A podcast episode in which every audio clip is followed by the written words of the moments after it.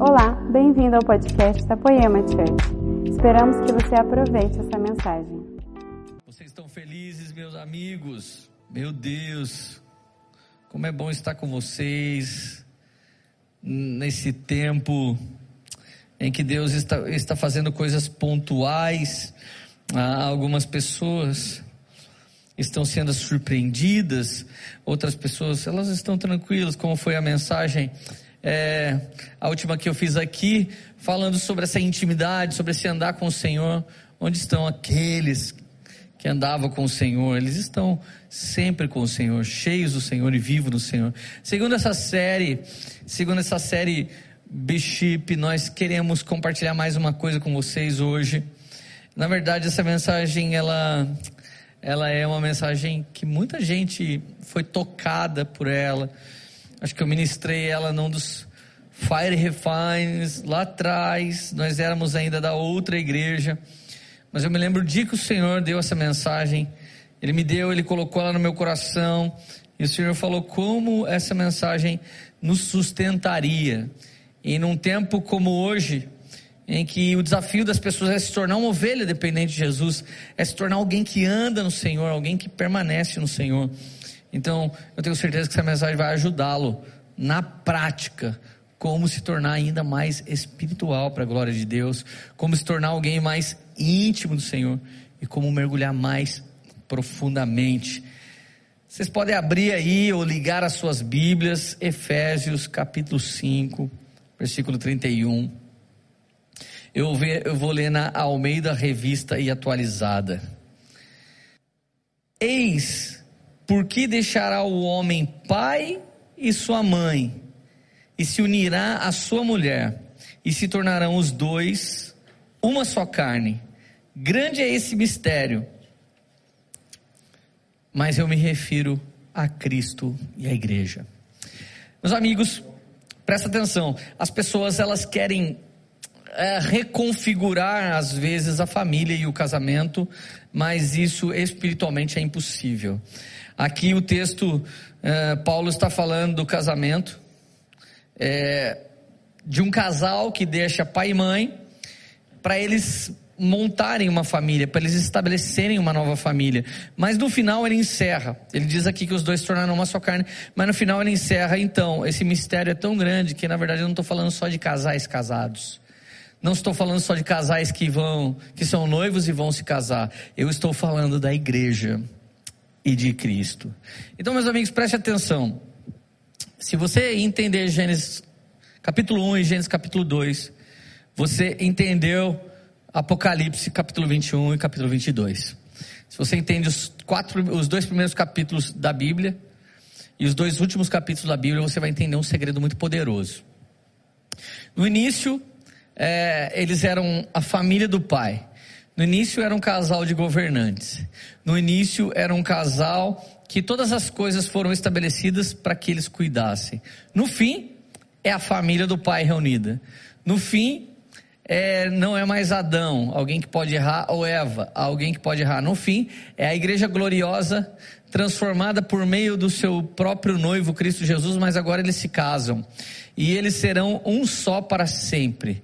Então, Adão adormece, é tirado aqui da costela dele Eva e Jesus adormece na cruz do Calvário, é perfurado aqui do lado e com vinho e com e com e com sangue e água é, ele lava e sara a sua igreja que agora é a segunda Eva. Se o primeiro Adão é uma alma vivente, o segundo que é Cristo é um espírito vivificante, a segunda Eva, a, a igreja, ela é agora viva, ela é poderosa, ela é municiada com a palavra, ela é cheia cheia do Espírito e agora três coisas estão se cumprindo ali no fim: uma família para o pai, uma esposa para o filho e uma morada para o Espírito Santo está se cumprindo. Se você entender bem esses quatro capítulos da Bíblia, você entendeu o mistério da igreja e o mistério de Cristo. Mas vamos lá, que tem um pouco mais de mistério para a gente mergulhar nesse dia. Tudo isso só se cumpre pela fé. A fé, gente, ela é completamente cristã. A fé é completamente convertida. Não há cientistas que tenham fé na ciência. porque isso não é possível. A racionalidade, a argumentação a partir de dados, a partir de experiências, a partir de estudos, é que revela a ciência. Então, ciência não traz fé, uh, matemática não traz fé, filosofia nem história podem trazer fé. Fé não é um pensamento positivo. A fé ela é convertida. Ela é tão cristã que a Bíblia diz que a fé, ela vem de uma única maneira, ela vem por ouvir. E ouvir a palavra de Deus. Então, à medida que você estuda a palavra de Deus, à medida que você ouve a palavra de Deus, à medida que você mergulha na palavra de Deus, é à medida que a fé vai crescendo dentro de você. Só que a fé vive operante, ela te desafia a viver pela fé. E uma fé religiosa, ela acha que Deus pode fazer, mas para eles não. Ela acredita no poder da oração, mas não ora. Ela acredita no poder do jejum, mas não jejua. Ela acredita nas ofertas e missões, mas elas não fazem missões e nem ofertam. Então, a fé, na verdade, é aquele entendimento sobrenatural que gera junto dos seus sentidos uma certeza de que vai acontecer aquilo que meu ouvido nunca ouviu, meus olhos nunca viram e meu coração jamais sentiu, mas a gente sabe que é o que Deus tem preparado para aqueles que creem. Mateus capítulo 21, versículo 32. Porque João veio para lhes mostrar o caminho da justiça, e vocês não creram nele. Mas os publicanos e as prostitutas, elas creram. E mesmo depois de verem isso, vocês não se arrependeram nem creram nele. Gente, aqui a mensagem está sendo endereçada para o povo de Deus. E o povo de Deus parou de crer em Deus. O povo chamado povo de Deus parou de crer em Deus. Isso tipifica hoje um religioso, crente, evangélico, que não crê mais em Deus. Ele crê em outras coisas, mas não no Deus Todo-Poderoso, no Rei da Glória, que pode todas as coisas, aquele que é o próprio mantenedor das promessas, aquele que é especialista em milagres, aquele que é poderoso para ressuscitar homens. Eles pararam de crer nesse poder do Senhor ou nessa manifestação do Senhor, mas de repente vem publicanos e prostitutas e eles passam a crer. E essas pessoas se tornam povo de Deus, porque povo de Deus povo de Deus não é branco ou preto, povo de Deus não é índio ou, ou paulistano, povo de Deus é todo aquele que é chamado a crer. Esse se torna povo de Deus. E quem crê também vive, e vive pela palavra de Deus. Então, vamos destrinchar um pouco a palavrinha crer. Crer vem é, do grego pisteu, que significa pensar que é verdade. Estar persuadido de acreditar e depositar sua confiança em Deus. Significa de algo que se deve crer, significa acreditar, ter confiança, significa que moralmente eu vivo de maneira correta, eticamente eu vivo de maneira correta e religiosa no bom sentido só porque creio. No Novo Testamento, é, essa palavra ela é muito mais empregada no Novo Testamento, essa coisa de crer até do que no Antigo Testamento, apesar da fé existir nos dois testamentos. Mas significa é, poder para a convicção da verdade, para a qual um homem é impelido por uma certa prerrogativa interna e superior à lei da sua alma. Olha o que é fé. Fé é algo superior à lei que opera na minha mente Fé é superior à medicina. Nós cremos na medicina, nós tomamos remédios, nós passamos por médicos, mas às vezes o diagnóstico é para a morte. Quantas pessoas receberam um diagnóstico para a morte, mas de repente ele entrou numa órbita mais alta, ele entrou numa esfera superior à lei da alma, superior à lei da lógica, superior à lei da ciência, superior à lei dos fatos. Fé é o firme fundamento das coisas que não se vê, mas que vão se cumprir pelo poder de Deus. Fé, crer, ter fé significa confiar em Jesus, ou em Deus, ou no Espírito Santo, que é capaz de nos ajudar, seja para obter ou para fazer algo. Fé é salvadora. Sem fé, ninguém é salvo. Você não é salvo por obras. Você é salvo porque você crê. E as obras acontecem porque você crê. Mas olha que louco, gente. A fé ela aumenta muito à medida que eu aumento minha dependência. À medida que eu aumento minha dependência, é à medida que a fé vai aumentando. Esses dias, ficando um pouco de tempo sem a minha própria casa, eu, eu toda hora fico dizendo para minha família, ou eles estão me dizendo: calma, Jesus está preparando um lugar para a gente. A gente fica numa expectativa muito grande de que Jesus está fazendo. E de verdade, a travessia do povo do Egito para Canaã durava talvez no máximo 20 dias.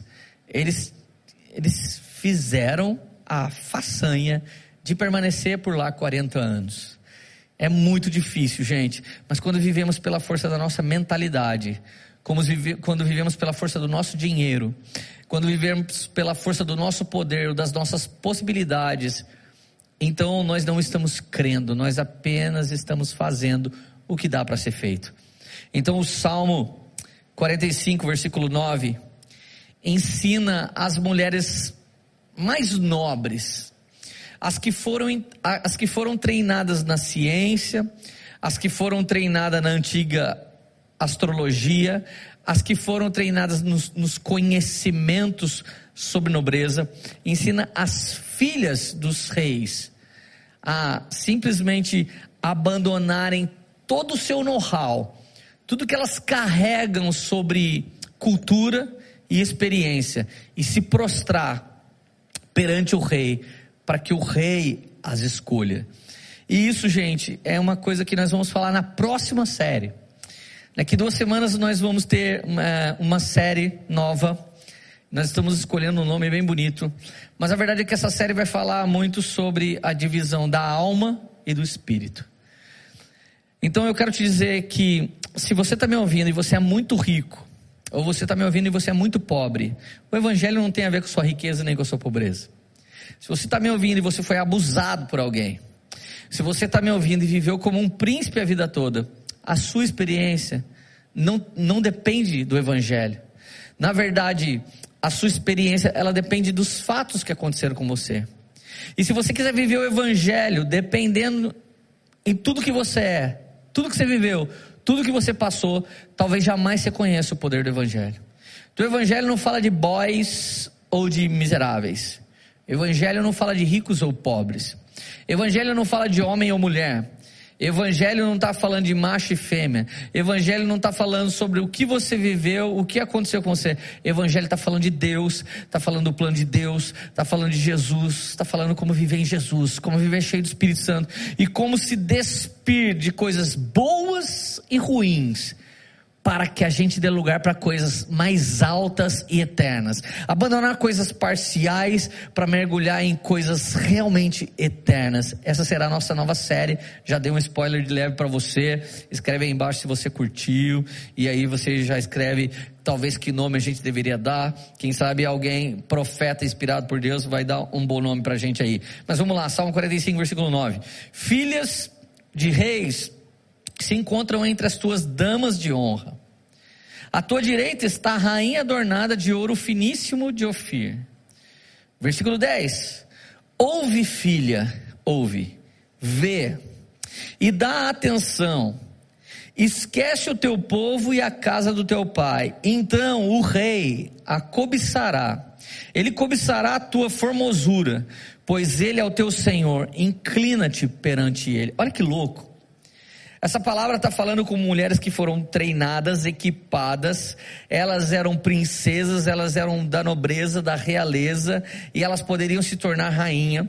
Elas estavam acostumadas com a cultura do reino, elas já viviam por princípios do reino, elas viviam por fundamentos do reino, mas nunca a história do reino tem a ver com você. A história do reino não tem a ver com o seu ministério, a história do reino não tem a ver com a música que você fez. Sua música afetou as nações, beleza, foi para Jesus que você fez e foi Jesus que que te deu essa canção. O seu ministério está afetando as nações da terra?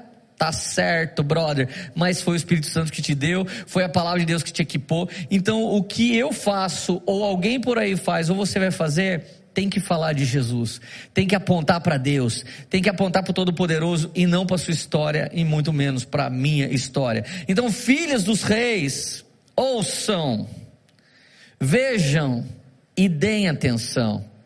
Princípio trino novamente: ouça, veja e fique atento.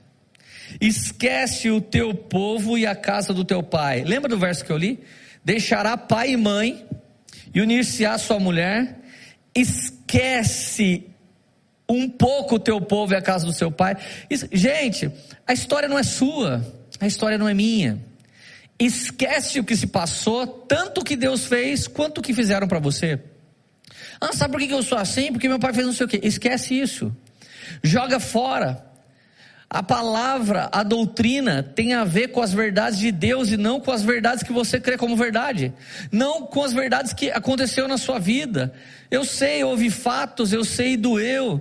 Mas é nessa que alguém não dizima mais. Ah, um dia eu fui roubado lá, o pastor me roubou, então eu não dizimo mais. Então, mas a Bíblia diz para trazer na casa do Senhor, para que haja mantimento na casa e Ele nos abençoará os dízimos. Ah, eu não oro mais, sabe por quê? Porque um dia eu orei pela minha mãe, minha mãe morreu. Aí, ô, ô, filha, Ele é Deus. Ele leva a mãe de quem Ele quiser. Ele leva o pai de quem Ele quiser. E se a gente crê mesmo, nossos pais morreram em Cristo, então nós estaremos com eles para todos sempre. Então a história nunca é a meu respeito, a história nunca é a seu respeito.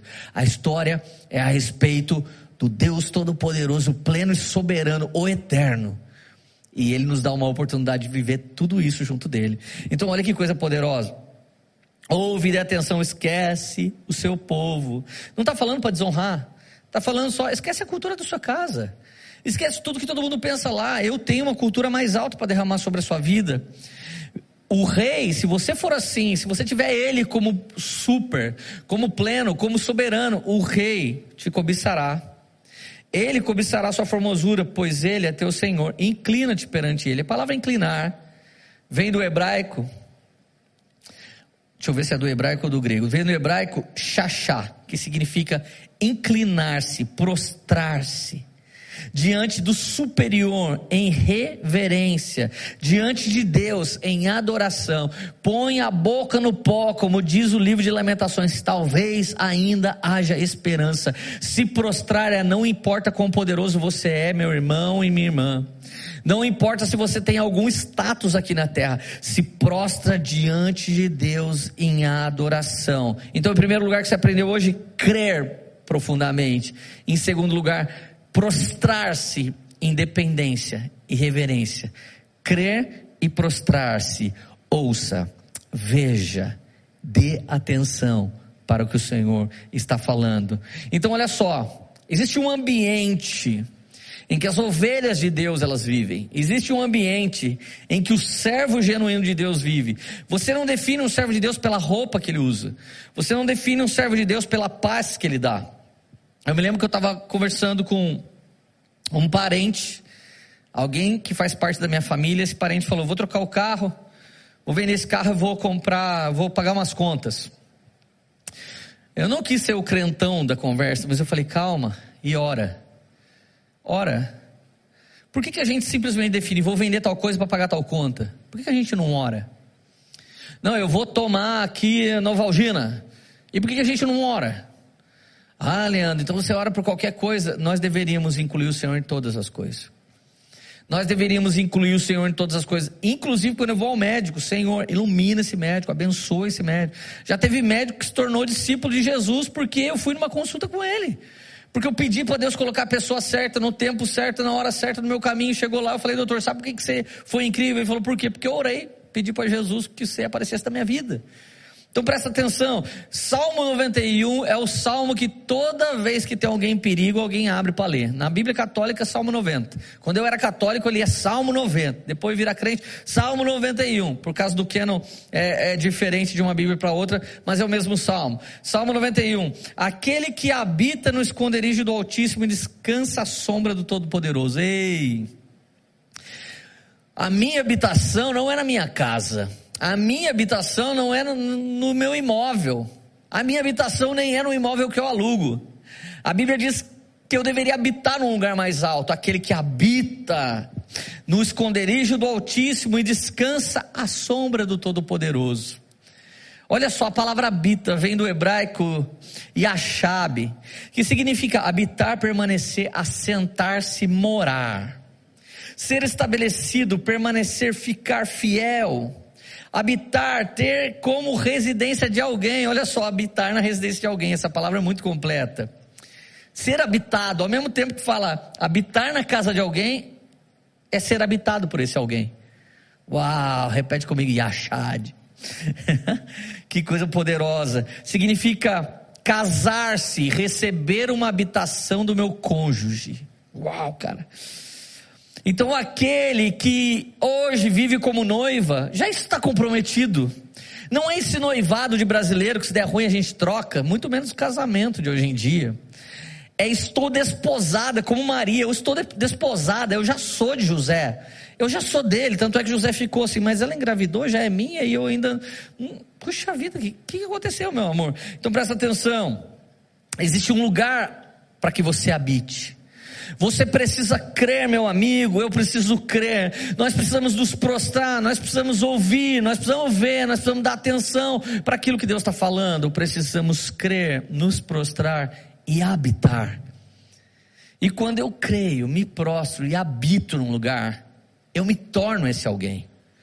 Eu tenho um envolvimento tão grande com esse alguém que é como se eu virasse a mulher do chefe. Existe uma expressão nos Estados Unidos, eu não, não me lembro a palavra agora, mas eu me lembro o significado, que me ensinou foi Mark Schubert. Às vezes você está lá numa empresa e de repente aparece uma mulher muito maravilhosa, muito linda. Ela passa e um rastro dela fica, um cheiro maravilhoso, roupas lindas. Ela tem o melhor cabelo, ela tem a melhor pele, ela tem a melhor roupa. E de repente alguém fala: Que mulher linda, quem que é essa mulher? Alguém fala: Cara, é a mulher do chefe. A mulher do chefe é a mulher do dono de tudo. E por que ela é tão linda? Por que ela é tão arrumada? Por que ela chegou no carro mais bonito? Por que ela é tão cheirosa? Porque aquele homem que é tão poderoso e tão rico, ele só espera uma coisa daquela mulher: que qualquer hora que ele precise dela, ela esteja junto dele. Ele precisa que qualquer hora que ele precisar ser amado, ela está ali para amá-lo. Então, quando você usa essa expressão lá nos Estados Unidos, ela é a mulher chefe, tipo, cara, não mexe com essa mulher. Ela é muito bem cuidada, ela tem de tudo do bom e do melhor, porque, cara, ela só tem olhos para esse cara, ela é a mulher do chefe. Essa deveria ser a igreja de Jesus. Você sabe, Deus prosperou minha vida muito, mas muito. E eu estou falando humanamente falando, eu estou falando fisicamente falando, eu estou falando monetariamente. Desde a casa mais simples e desde o carro mais simples, o carro a gente servia os irmãos e a casa a gente hospedava as pessoas. A nossa comida era de todo mundo, a nossa casa era para todo mundo. À medida que nós fomos cuidando de casais, à medida que nós fomos cuidando de liderança, cada vez a nossa casa foi sendo melhor. E na verdade é como se o Senhor, Deus Todo-Poderoso, pagasse todas as contas daquele que crê, daquele que se prostra, daquele que habita nele mesmo. Então nós nos tornamos, Dan Duque ensinou isso para o Mark Schubert, Mark Schubert me ensinou. A gente não pode ser uma noivinha qualquer. A gente tem que ser a mulher do chefe. A gente tem que ser a mulher de Jesus. A gente tem que ser a noiva. E se Ele é todo poderoso, nós temos que usar todo esse poder para a glória dele. Então, se Ele quer que a gente vá amar a África, estamos prontos para amar a África. Se Ele quer que a gente vá amar o sertão, estamos prontos para amar o sertão. Se Ele quer que a gente vá fazer uma ação na favela da Maré, na comunidade da Maré, nós estamos prontos. Nós estamos prontos para o Chile, estamos prontos para o Brasil, estamos prontos para todos os povos da terra, estamos prontos para pobres, prontos para ricos. Por quê? Porque nós temos um amado da nossa alma, nos prostramos diante dele, cremos nele, habitamos no seu esconderijo e qualquer coisa que ele precisa da gente, nós podemos fazer. Isso é viver como ovelha, isso é viver como a noiva, isso é como viver como a mulher do chefe. Vamos lá, gente, eu estou ensinando um segredo de mordomia cristã. Se você quer que Deus prospere todas as suas coisas, todas as suas coisas têm que servir a Deus. Todas as suas coisas são para a glória de Deus, todos os seus bens, tudo que chega na sua mão é para que o Senhor seja glorificado. Gente, esses dias nós chegamos e nos hospedamos na casa de pessoas que deixou a gente morar lá, porque a gente está sem casa. E o fato da gente morar lá, nós levamos boas coisas para essa casa. Nós levamos a nossa faxineira para fazer faxina na casa desses irmãos.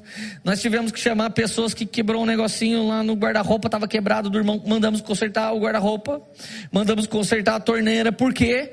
Porque por onde a gente passa nós vamos deixar rastro de provisão de Deus. Se faltava algo numa casa que nos serviu, nós podemos suprir esse algo. Afinal, eles estão plantando uma semente na nossa vida, permitindo a gente ficar lá e nós podemos plantar uma semente na vida deles, deixando aquele lugar ainda melhor, mais bonito, mais aconchegante. Agora, gente, olha que coisa maravilhosa. Estamos sendo desposados quando nós realmente necessitamos de Jesus, quando nós realmente amamos Jesus, quando nós realmente dependemos de Jesus. E Mateus 6,6 nos ensina muito isso. Tu, porém, quando orares, entra no seu quarto, fecha a porta, ore ao seu pai, que está em secreto, e o seu pai, que te vê em secreto, te recompensará publicamente. Gente, o lugar secreto é da palavra grega Cruptos, que significa lugar oculto, esconderijo, bem secreto. Agora, crupto vem de cru, vem de crupto, que significa esconder-se, ocultar-se, estar coberto. É uma metáfora de ocultar aquilo que não deve se tornar conhecido. Gente, Davi dançou, e quando ele dançou, simplesmente ele foi amaldiçoado por Mical. Mical falou: que, que mico aquele cara tá pagando. Ele se despiu na presença de Deus e saiu dançando. E de repente, aquela mulher, ela teve uma recompensa por se intrometer na intimidade de alguém com o Senhor. A recompensa foi uma consequência do seu pecado. Deixa eu te falar uma coisa: vida secreta com Deus não fica se exibindo. Vida secreta com Deus não fica falando para todas as pessoas como é que é. Tenha o seu secreto. Aliás, todo mundo que está me vendo tem um secreto. A questão é se esse secreto é de, do Deus Todo-Poderoso ou de outros deuses. Mas que nós temos lugar secreto, sempre temos. Que fazemos coisas secretas, sempre fazemos. E que todas elas venham ser para honra e glória de nosso Senhor e Salvador. Agora, cara, eu quero ajudar você a entender um pouco da recompensa pública. Uma vez que você habita no esconderijo do Altíssimo, a sombra do Onipotente você descansa. Uma vez que você abre a porta do quarto, entra, busca Deus em secreto, chega um momento que ele recompensa você publicamente. Pela graça e misericórdia eu tenho vivido uma recompensa. Você, eu ser um dos homens de Deus desse time é uma recompensa pública que eu não merecia. Eu buscava Deus para saber o que Ele queria que fosse pregado, então Ele me deu uma recompensa, me tornou um pregador. Eu buscava Deus para Ele me mostrar uma igreja boa, então Ele me tornou um pastor. Eu buscava Deus para suprir minha fome, então Ele começou a me dar pão para dar para as pessoas. Eu buscava Deus para Ele suprir minha sede naquele lugar secreto, então Ele me deu rios de águas vivas para liberar sobre as pessoas. Agora presta atenção: recompensa vem da palavra opodidome, que significa pagar o total trazer totalidade do que é devido. Significa débito, salário, tributo, imposto, ou seja, coisa séria que não se negocia. Coisas prometidas sob juramento serão reveladas. Significa dar recompensa de dever conjugal. Significa prestar contas, devolver, restaurar. Você pode repetir comigo isso? Deus não fica devendo nada para ninguém. Você pode repetir isso comigo? Deus jamais fica devendo uma recompensa para alguém. Ele não é homem para que minta, nem filho do homem para que ele se arrependa. Agora, como é esse lugar de ficar escondido? Ei, rasga sua Bíblia de tanto ler no Salmo 91. O versículo 1 já li com você. Vamos ler a partir do 2 agora. Pode dizer ao Senhor: Tu és o meu refúgio, a minha fortaleza, o meu Deus em quem eu confio. Ele te livrará do laço do caçador e do veneno mortal. Ele o cobrirá com suas penas, e debaixo das suas asas você encontrará refúgio. A fidelidade será o seu escudo protetor. Ei, ninguém pode proteger de bandidos, ninguém pode te proteger de corruptos. Ah, a fidelidade dele é seu escudo protetor. Você não temerá o pavor da noite, nem a flecha que voa de dia, nem a peste que se move sorrateira nas trevas, nem a praga que devasta ao meio-dia. Mil cairão ao teu lado, dez mil à tua direita e você não será atingido, nada te atingirá. Você simplesmente olhará e verá o castigo dos ímpios. Se você fizer, olha condicional, se você fizer do Altíssimo o seu abrigo, se você fizer do Senhor o seu refúgio, se você fizer do amado o seu noivo. Nenhum mal te atingirá, desgraça alguma chegará na sua casa. Sua casa está coberta pela proteção do Altíssimo. Onde você estiver, estará coberto pela proteção do Altíssimo, porque aos seus anjos ele dará ordens ao seu respeito, para que te proteja todos os caminhos. Com as mãos eles o segurarão para que você não tropece em pedra alguma. Você pisará o leão e a cobra, pisoteará o leão forte e a serpente, porque ele me ama e eu resgatarei. Eu protegerei, pois ele conhece o meu nome. Ele clamará a mim e eu darei resposta. Gente, qual é o contrário dele clamará a mim e eu darei resposta? O contrário disso está lá em Isaías 59.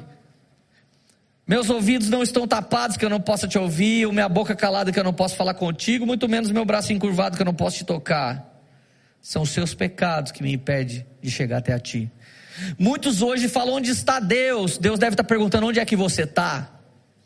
Eu vejo alguém falando onde é que está Deus, olha o que está acontecendo na África. E minha, e minha pergunta retórica é: onde que estão os homens que estão construindo Dubai cada vez mais e não investem na África? E eu não estou falando que não pode ser feito uma coisa, mas por que outra é negligenciada e a culpa é de Deus? Deus que está construindo Dubai? Então não faz sentido isso, porque a, a Bíblia diz aqui: Ele clamará a mim, o Senhor está falando a nosso respeito. Eles me clamarão e eu darei resposta, e na adversidade estarei com Ele, vou livrá-los, cobri-los de honra, vida longa eu darei, e lhe mostrarei a minha salvação. Gente, isso não é para qualquer igreja. Isso não é para qualquer pessoa da igreja. Isso é para a noiva que se esconde na sombra. É para a noiva do Altíssimo que habita no esconderijo do Altíssimo e a sombra do Onipotente está descansando. É uma que vai permanecer de pé. Mil cairão ao teu lado e dez mil do outro lado, você não será atingido. Então preste atenção. Nesses dias de polarização, não se desvie nem para a esquerda, nem para a direita. Permaneça fiel na presença do Senhor. Tem uma pessoa no Antigo Testamento, a primeira pessoa que recebeu um derramamento do Espírito Santo, Êxodo capítulo 31, verso 1. Disse então o Senhor a Moisés: Eu escolhi Bezalel, filho de Ur, filho de Uri, filho de Ur, da tribo de Judá. Eu enchi ele do Espírito de Deus, dando-lhe destreza, habilidade e plena capacidade artística para desenhar e executar trabalhos de ouro, prata e bronze. Gente, Deus veio sobre Bezalel e Bezalel se tornou artesão do templo. Teve um cara na nossa igreja que Deus veio sobre ele, ele virou baterista. Tem outro cara da nossa igreja, Deus veio sobre ele, ele aprendeu o idioma francês e hoje ele vive em Quebec, no Canadá, ele é fluente em francês porque o Espírito Santo deu o idioma novo para ele. O Espírito Santo capacitou esse cara. Ei, muitos de nós só confia na força do braço. A noiva do Altíssimo, aquela que vive no seu esconderijo, ela vive pelo poder do Espírito Santo. O Espírito Santo é capaz de capacitar qualquer pessoa que tem fome e sede aqui, qualquer pessoa que simplesmente abre a sua vida e depende dele. E quando alguém perguntar que universidade você aprendeu isso, que curso você comprou para fazer isso, fala que foi o Espírito Santo que te ensinou. Foi ele que te ensinou. Então, Bezalel é a junção de duas palavras: céu mais El. Céu significa lugar escuro, lugar secreto, e El é Deus, lugar secreto de Deus, esconderijo de Deus. Bezalel significa a noiva da sombra. Bezalel é alguém que está escondido na congregação do justo, você não sabe quem ele é, mas do nada ele aparece com uma canção, e daqui a pouco essa canção toma o Brasil inteiro, e não toma o Brasil inteiro para ele se tornar um artista, não toma o Brasil inteiro para ele sair cobrando cachê, não toma o Brasil inteiro para ele se tornar um hipócrita, um fariseu, um homem como qualquer outro do mundo, não, ele ganhou aquilo num lugar secreto, e é nesse lugar secreto que há o sustento, volte a se esconder, cantores, volte a se esconder, pregadores, volte a se esconder, influentes, volte você que um dia foi encontrado atrás das malhadas, volte para aquele lugar, porque é só aqueles que habitam no esconderijo do Altíssimo e descansam à sombra do Onipotente, é só esses que serão protegidos de todo mal. A sua influência não vai te proteger, o seu dinheiro não vai te proteger, todos os recursos que você conseguiu não vai te pro proteger, nem nada da sua influência pode proteger, mas a noiva da sombra, ela ficará escondida nele, porque dele, por ele e para ele são todas as coisas. E para eu encerrar, eu quero contar uma última história e gostaria que todos vocês, além do Salmo 91, por favor, estudassem também Esther capítulo 2, do verso 12 até o 17. A Bíblia diz aqui que as moças do harém, onde Radassa, que mudou o nome para Esther, estava, versículo 13 diz: Quando essas moças preparadas por Regai, que era o eunuco do harém, essas mulheres ficavam guardadas num lugar secreto, se embelezando, se tornando mais nobres, tomando toda a postura de uma possível futura rainha. Eram princesas, elas se tornavam princesas nesse lugar e elas ficavam sendo preparadas para elas suprir toda a vontade e necessidade, desejo do rei e completar esse rei. E elas não podiam ter um comportamento equivocado, então elas eram treinadas elas eram equipadas, elas eram embelezadas, mas elas eram provadas e quase nenhuma delas sabiam que seriam provadas. E o versículo 13 diz que tipo de provação era. Cada uma das mocinhas podia passar uma noite com o rei para ver se o rei escolhia ela para casar ou se o rei mandava ela para outro harém. O harém do treinamento era o harém de Regai. Mas quando uma mulher era dispensada porque o rei não queria, ela ia para um outro harém, que era o harém de Sasgás. O nome Sasgá significa pai da beleza e da riqueza. Então, quando essas mulheres voltavam, teve um tempo com o rei, o rei falou: não é essa. Ela não voltava mais para o mundo para casar com nenhum homem, ela não se casava com o rei, mas ela ficava no harém, sendo suprida, sendo rica, sendo linda. Essa casa tinha um apelido Casa das Viúvas Solteiras, porque elas nem tiveram marido, mas elas iam viver para sempre como viúvas. Então, olha só, isso tipifica o reino de Deus. Enquanto você está sendo preparado num lugar secreto, Deus está fazendo muita coisa, mas também Ele vai te provar. Te provar para ver se você vai se tornar servo bom e fiel da parábola dos talentos, ou se você é servo, mas não foi bom e nem foi muito fiel. Então cada mulher era preparada. Versículo 13 diz o que acontecia. Presta atenção, isso é muito poderoso. Quando elas iam apresentar-se ao rei, a moça recebia tudo que quisesse levar consigo do harém para o palácio do rei. Então, quando ela chegava de frente com o Regai, Regai olhava no zoinho dela, via, via se a sobrancelha estava perfeita, se as unhas estavam perfeitas, falava, filha, sabe tudo que tem nesse harém aqui? Tudo, tudo, tudo? Ela falava, olhando o olho dele, sei. Qualquer coisa que você quiser pegar aqui para entrar lá na presença do rei, você pode pegar. Aí elas piravam. Elas olhavam para tudo e falavam: Meu Deus, vasos de ouro, utensílios, vinhos, nossa, aqui tem muito incenso, tem muita. Eu posso levar qualquer coisa? Pode. Imagina essas mulheres. O rei queria uma mulher íntegra, poderosa em si mesma. Imagina essas mulheres levar um monte de bugiganga. Olha, rei, eu tenho um, eu trouxe um pote de ouro. Ele vai olhar e falar assim: Mas tudo é meu. Tudo é meu, eu sou dono do ouro da prata. Ei, eu sou dono do harém, eu sou dono do eunuco que cuidou de você todo esse tempo. Eu sou dono do seu cheiro, eu sou dono da sua beleza, eu sou dono do seu dom, eu sou dono do seu talento, eu sou dono do seu batismo com o Espírito Santo, sou dono do seu batismo nas águas, sou dono, eu sou dono do seu discipulado, eu sou dono da sua igreja, eu que banco a live da sua igreja. O que você quer trazer aqui, menina? Muitos homens e mulheres de Deus, enquanto estão no esconderijo do Altíssimo, são corretos e honestos. Mas muitos homens, quando têm a oportunidade de levar qualquer coisa do reino para ele mesmo, ali eles têm o seu coração provado. Mas olha o que a Bíblia diz: cada moça antes de, errar, antes de entrar podia pegar qualquer coisa do palácio. Ela passava lá tarde e voltava na outra manhã. E ela ia para os cuidados de Sagaz, oficial responsável pelas concubinas. De possível rainha, vira mera concubina. Igreja, nós podemos, de noiva do Senhor Jesus, virar uma concubina de Jesus. Ah, eu falei em teu nome, curei em teu nome. Eu não te conheço. Então, lugar secreto fala de casamento, se prostrar fala de casamento, se preparar para ficar na presença do rei prostrado fala de casamento e crer tem a ver com casamento. E todo esse mistério fala de um casamento. Então, como é que nós vamos fazer outra espécie de casamento?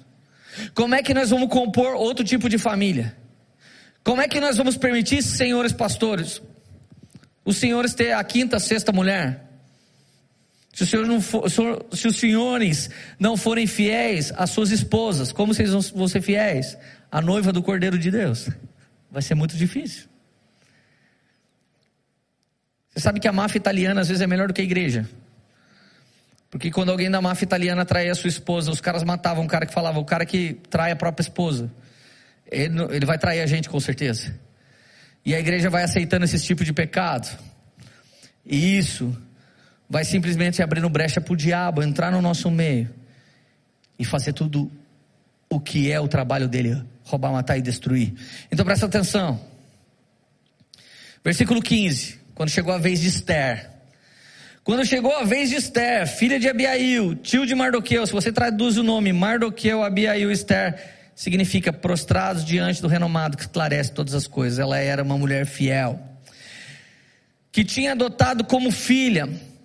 Olha só, chegou a vez dela, ela não pediu nada além do que Regai, o oficial responsável pelo harém, sugeriu. Quando chegou na vez de Esther, gente, presta atenção, aqui está o reino, todas as riquezas do reino. Esther, sua vez, ela veio vir.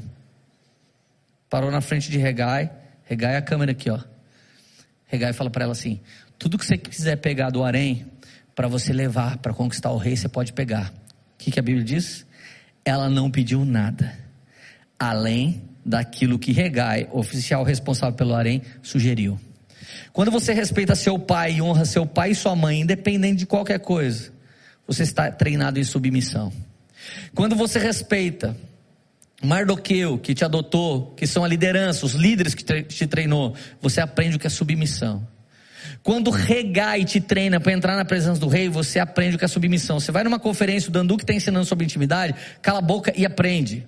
Seja submisso àquilo, porque um cara que move na intimidade pode te ensinar a viver na intimidade. Então, quando chegou a vez dela, pode pegar o que você quiser. Ela, olhou, ela continuou olhando reto.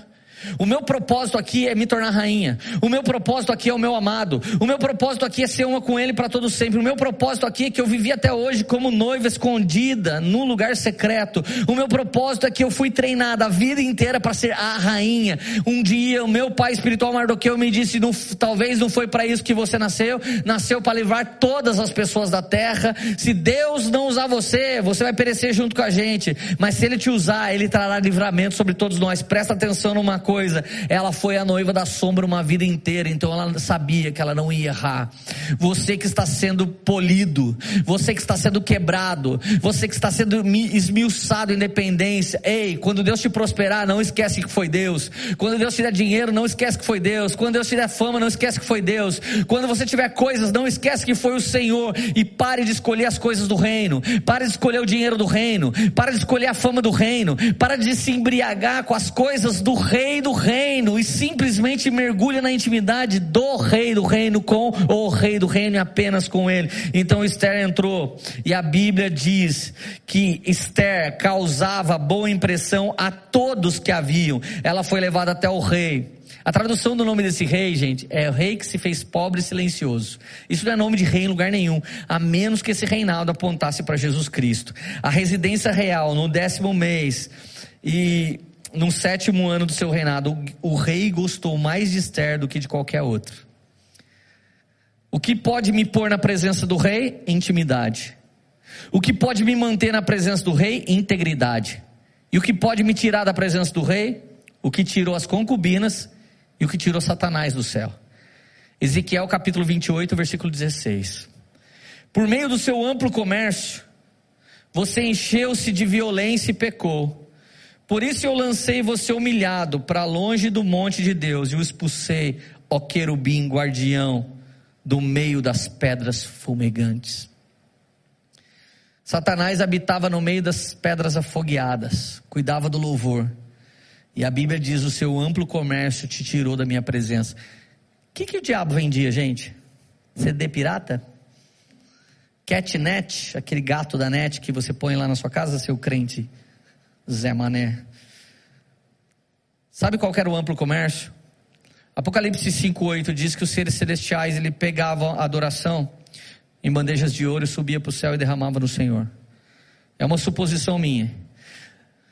As notas musicais foram criadas nele, os, os ritmos, as categorias, sopro, percussão e cordas foram criadas nele. Ele liderava um terço do céu, ele liderava adoração. Por isso que a adoração é cheio de treta na igreja do mundo inteiro. Porque o diabo quer tomar esse lugar. Então, olha só. Provavelmente, quando o diabo começou a cantar canções ou ver a adoração dos santos, ele podia pegar algumas frases. Nossa, vou pegar essa para mim. Eu vou pegar isso aqui para mim. O amplo comércio dele foi querer ser como o Altíssimo, sentar no lugar mais alto, sentar sobre a assembleia dos santos, sentar acima do trono do Altíssimo. O amplo comércio das coisas dessa vida pode roubar nossa intimidade de Deus. Quero dar um recado especial para todo mundo que vivia no lugar secreto e agora virou famoso. Cuidado. Vocês ganham coisas demais. Vocês se tornam promotores de tudo quanto é tipo de coisa. Eu não sei quantos de vocês oram para emprestar sua influência. Eu não sei quantos de vocês oram para fazer parte de novas sociedades. Mas muitos de vocês se tornaram mais ímpios do que os artistas do mundo. Muitos de vocês não passam de concubinas. Carregaram a presença algum dia e vivem de óleo do passado. É por isso que de geração em geração aparece gente fica famosa e depois desaparece. Aparece gente, cai, erra, falha depois pede perdão na próxima geração. Poucos permanecem, como Ademar de Campos. Poucos permanecem, como Azaf Borba. Homens aprovados, homens tementes, homens do qual nós devemos imitar. Essa é a mensagem que te chama para ser a noiva da sombra. Essa é a mensagem que te chama para ser um com o Senhor. Essa é a mensagem que te chama para ser a mais íntima das mais belas mulheres. Porque muito em breve, ele vem saltando sobre os montes, ele vem buscar a sua igreja. Então ele vai dizer, como diz Cantares: Amada minha, você que se esconde na fenda das rochas, deixa eu me ouvir a tua voz, deixa eu ver o seu rosto. A sua voz é tão linda. Vem, amada minha. O Senhor vai tirar nesse 2021 muitas pessoas santas, corretas e cheias do Espírito Santo do lugar secreto. E vai levantar mais uma vez, e dessa vez a última geração que vai tocar a terra. O Senhor vai trocar de lugar homens que até aqui foram influentes, mas daqui para frente vão naufragar no Icabode, vão perder a unção por causa do amplo comércio. Eles negociaram o óleo de Deus. Vocês deveriam estar regendo a terra. Vocês deviam estar ensinando o povo como é adorar a Deus e não como é se tornar mais um mero impostor qualquer. O Senhor está chamando concubina. Algumas de vocês ainda têm a chance. Se vocês querem morar na casa da riqueza e da beleza, só seguir o caminho que vocês estão seguindo. Mas se vocês querem fazer, escuta os pais espirituais. Esther, ela ouviu Abiail ela ouviu Mardoqueu, ela ouviu Regai. Ela teve três pais. Isso aponta para o Pai, para o Filho e para o Espírito Santo. Então, quando chegou diante do rei, o rei sabia que aquela mulher o completava. E isso é o que Paulo fala em Efésios. A igreja cheia da riqueza do reino de Deus, ela o completará. Mas é Ele quem completa todas as coisas. Você tem um dom? Foi Deus que deu. Você tem uma canção? Deus também deu. Você ouviu essa mensagem? Foi Deus que deu. Tá vendo essa live que está indo por meio de câmeras? Foi Deus que deu. Sabe essas pessoas que estão operando a câmera para chegar até você? Foi Deus que levantou. O dom de todo mundo aqui aponta para uma coisa: a glória, a honra, o louvor e a majestade sendo dados sempre para o Rei dos Reis e Senhor dos Senhores. Vamos lá, gente. O Senhor ainda conta com a gente. Deus abençoe vocês em nome de Jesus. Essa foi uma mensagem da Poema Church. Para você ficar por dentro de tudo que está rolando, siga nossos perfis nas redes sociais.